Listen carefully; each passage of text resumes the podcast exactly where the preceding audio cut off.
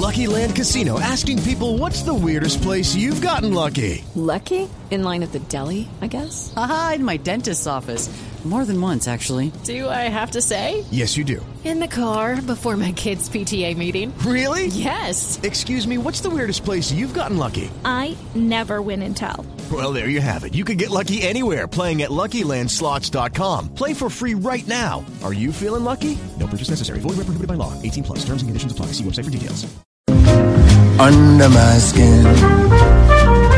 Y con esta música, que yo no sé si lo incite mucho Gonzalo a la aventura, cuando usted le dicen cuáles son los mejores países para la aventura en el 2019, ¿usted en qué piensa? ¿Qué es un buen país para la aventura? Yo le voy a decir algo. Para mí, Costa Rica es un buen país para aventurarse. O para la aventura en este caso. Pero la aventura, así como dicen en el diccionario, ave- di- aventura dícese de. Bueno, uno eh, entre, eh, bueno, en bosques, eh, eh, Sí, calla- que- ¿sabes? que es una Rápidos, aventura. O sea, todo, todo el tema na- natura- de la naturaleza, ¿no? Toda la actividad que tiene que ver ligada a la, natu- a la naturaleza y al- a algún tipo de, de actividad eh, riesgosa, entre comillas, ¿no? Sí, de acuerdo. Riesgo. Eh, implique riesgo. Un, po- un poco de riesgo, claro. Y outdoor, yo me imagino. O sea, eh, puerta- por fuera. Por fuera, sí. Bueno, lo que pasa es que el World Index acaba de sacar o sacó hace a- algunas horas cuáles son los mejores, el listado de los mejores países para la aventura en el 2019. Eh, Tengo hasta el... eh, mm, les doy los 10 primeros lugares, ¿les parece? Sí, bien. Bueno, el Venga. décimo lugar es Australia. Sí, claro, buenísimo. El noveno, el que dice don Gonzalo Lázari, Costa Rica. Mm. El octavo, Argentina. El séptimo, México. El sexto, Nueva Zelanda. El quinto, Tailandia. Tailandia es un país de aventura absolutamente. Pero mire, el cuarto, Grecia. El tercer lugar lo tiene España, que uno diría, oiga, España, que uno diga, uy, qué aventura en España, pues no, pero ahí No, lo tienen sí. dentro, de, dentro del índice. No, no, y, pero claro que sí, claro que sí. El segundo lugar lo tiene Italia. Es que Italia, pero aventuras amorosas, aventura de todo, puede usted en Italia. Estamos hablando de otro, otro tipo de riesgos, Camila, otro tipo de riesgos. Aventuras y además no son culinarias. al aire libre, esos riesgos. Qué guapos son los italianos, ¿no? Claro que Pues son guapos. Sí, son más guapos los italianos que las italianas. Eso Yo- sí, Eso dicen, sí, Sí. Igual, y sucede lo mismo con los argentinos, ¿no? Dicen son más eh, churros los argentinos que las argentinas. Y número uno, a ver, ¿qué país está de número uno? El país de la aventura para el 2019. Eh, Uy.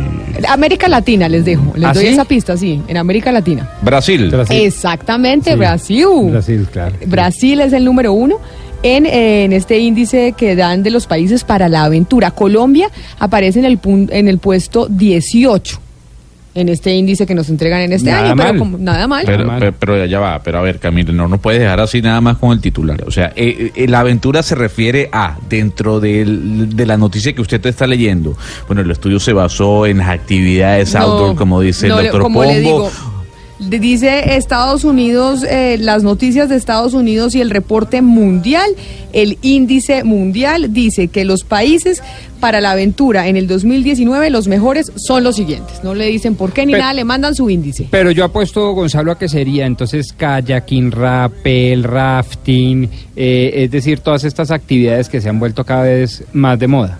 Pero y como estamos, como estamos en Semana Santa, pues Colombia para la aventura en el 2019 en el puesto número 18. Mm. Pero de países visitados en Semana Santa parece que somos uno de los más visitados, ¿o no, don Eduardo? Usted nos Hola. tiene el informe de en qué puesto estamos. Pues imagínese que aparece Colombia dentro de los 25 destinos más visitados, no solo a nivel Latinoamérica, sino a nivel mundial, en esta Semana Santa en particular. Y lo está diciendo Adriana Mantilla, que es la country manager de Booking.com, que es una medida, creo yo, bastante, bastante confiable. ¿no? Pues claro, porque además en booking.com es donde uno busca los hoteles y donde se va a quedar cuando se va de vacaciones. y se ha convertido en una opción pues muy eh, eh, a través de Booking hacer todas estas reservas, una opción pues bastante viable.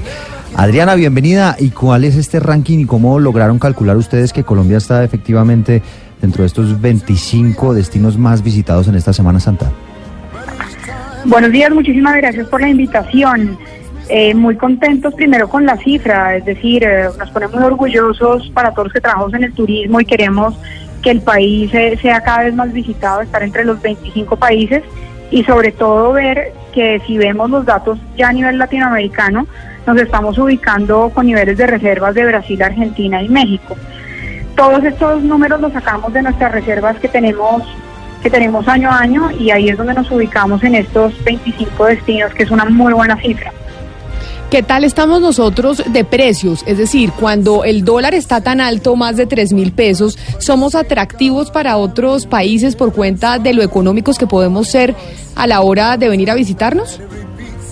Sí, nos volvemos muy, muy competitivos, entonces vemos que cada día tenemos personas visitándonos, no solamente por la gran oferta y las grandes maravillas y como tú bien lo decías, la aventura, sino que también en costos nos volvemos muy competitivos porque además el nivel de alojamiento que tiene Colombia es muy bueno. Entonces ahí entramos y lo segundo que también pasa es que el doméstico empieza a viajar más en el país, porque salir del país es un poco más costoso con el dólar que tenemos actualmente. Pero para mí, por ejemplo, que yo me encuentro fuera de Colombia, ¿qué es lo que se vende como destino? O sea, digamos, Colombia se vende por Bogotá o por Medellín o por su frío. ¿Por qué uno va a Colombia? Colombia se vende por su variedad. Estamos viendo que nosotros tenemos más de 80 destinos turísticos y donde vemos, por ejemplo, esta Semana Santa vemos que la gente no está concentrando sus reservas en tres destinos, sino que vemos a Cartagena, Medellín, Santa Marta, Bogotá, San Andrés, Villavicencio, Villa de Leyva, Bucaramanga, Cali, San y Armenia, como punteando, pero vemos que tenemos una gran variedad de oferta, muchas cosas para hacer y también la gastronomía es algo que está posicionándose muy fuerte y la gente. Creo que es una de las cosas que más nos caracteriza y también como vemos en el estudio de ProColombia, la música. Hay otra pregunta y es, ¿necesariamente ha aumentado el número de turistas o es que aumentó también el número de sitios y lugares que se inscriben a un portal como el que ustedes manejan como booking.com? Son los dos temas. Si vemos una gran afluencia de turistas eh, del país viniendo, de, de, otros países viniendo, también vemos el doméstico viajando bastante, pero creo que hay algo que ha hecho una plataforma como Booking y es poder conectar viajeros con alojamiento. Entonces a hoy, de pronto lugares que uno no se imaginaba que podría encontrar, eh, te doy un ejemplo, un Genesano o Ramiriquí, a hoy tú puedes ir a estos pueblos increíbles en Boyacá y vas a encontrar dónde alojarte, cosa que hace unos años no encontrábamos, era muy difícil encontrar el alojamiento ideal para las personas. Acá mi compañero fuera de micrófono, Rodrigo Pombo, decía, este turismo que vemos en Semana Santa, que somos uno de los 25 países más visitados en esta época, que es una época religiosa, ¿tiene que ver con turismo religioso o no necesariamente? ¿Es gente simplemente que quiere venir a Colombia? Vemos un turismo mixto.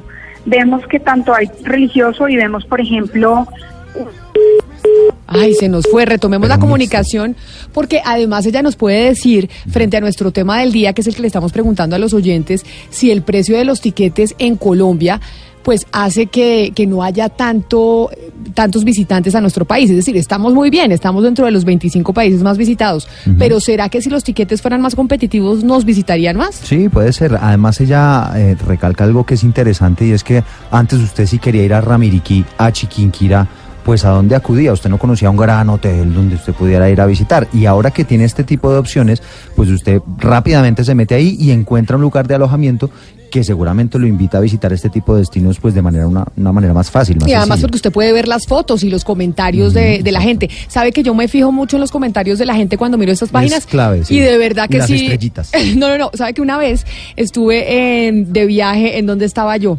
Bueno, y miré el hotel y decía, el hotel fantástico, tiene todo, no sé qué. Lo único malo es que no tiene muchas almohadas la cama.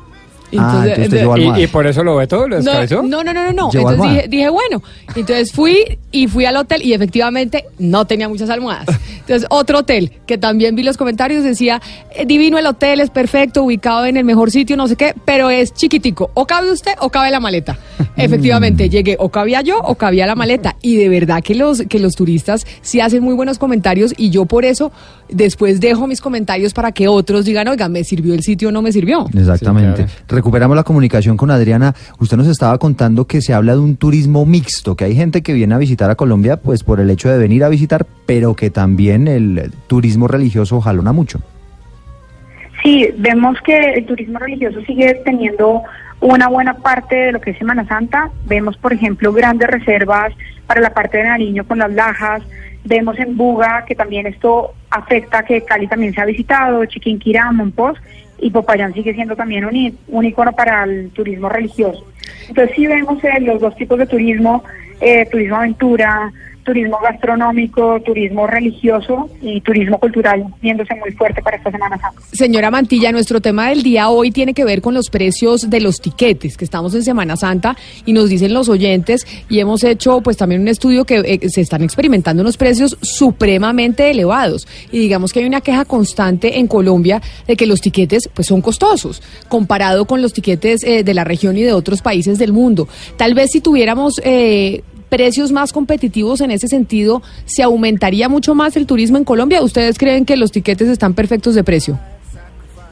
Lo que vemos es que lo que más necesitamos es conectividad aérea. Entonces, entre más aerolíneas lleguen, más frecuencias tienen, vamos a tener más compe- competitividad porque vamos a tener más ofertas. Pero es vital que sí, que sean los precios dinámicos y hay algo que recomiendo mucho a los oyentes es reservar con anticipación, porque ya los tiquetes y los precios que estamos viendo tan encima de la temporada pueden hacer que el viaje sea muchísimo más costoso. Señora Adriana Mantilla, Country Manager de Booking.com, gracias por habernos atendido. Feliz Semana Santa. Muchas gracias por la invitación.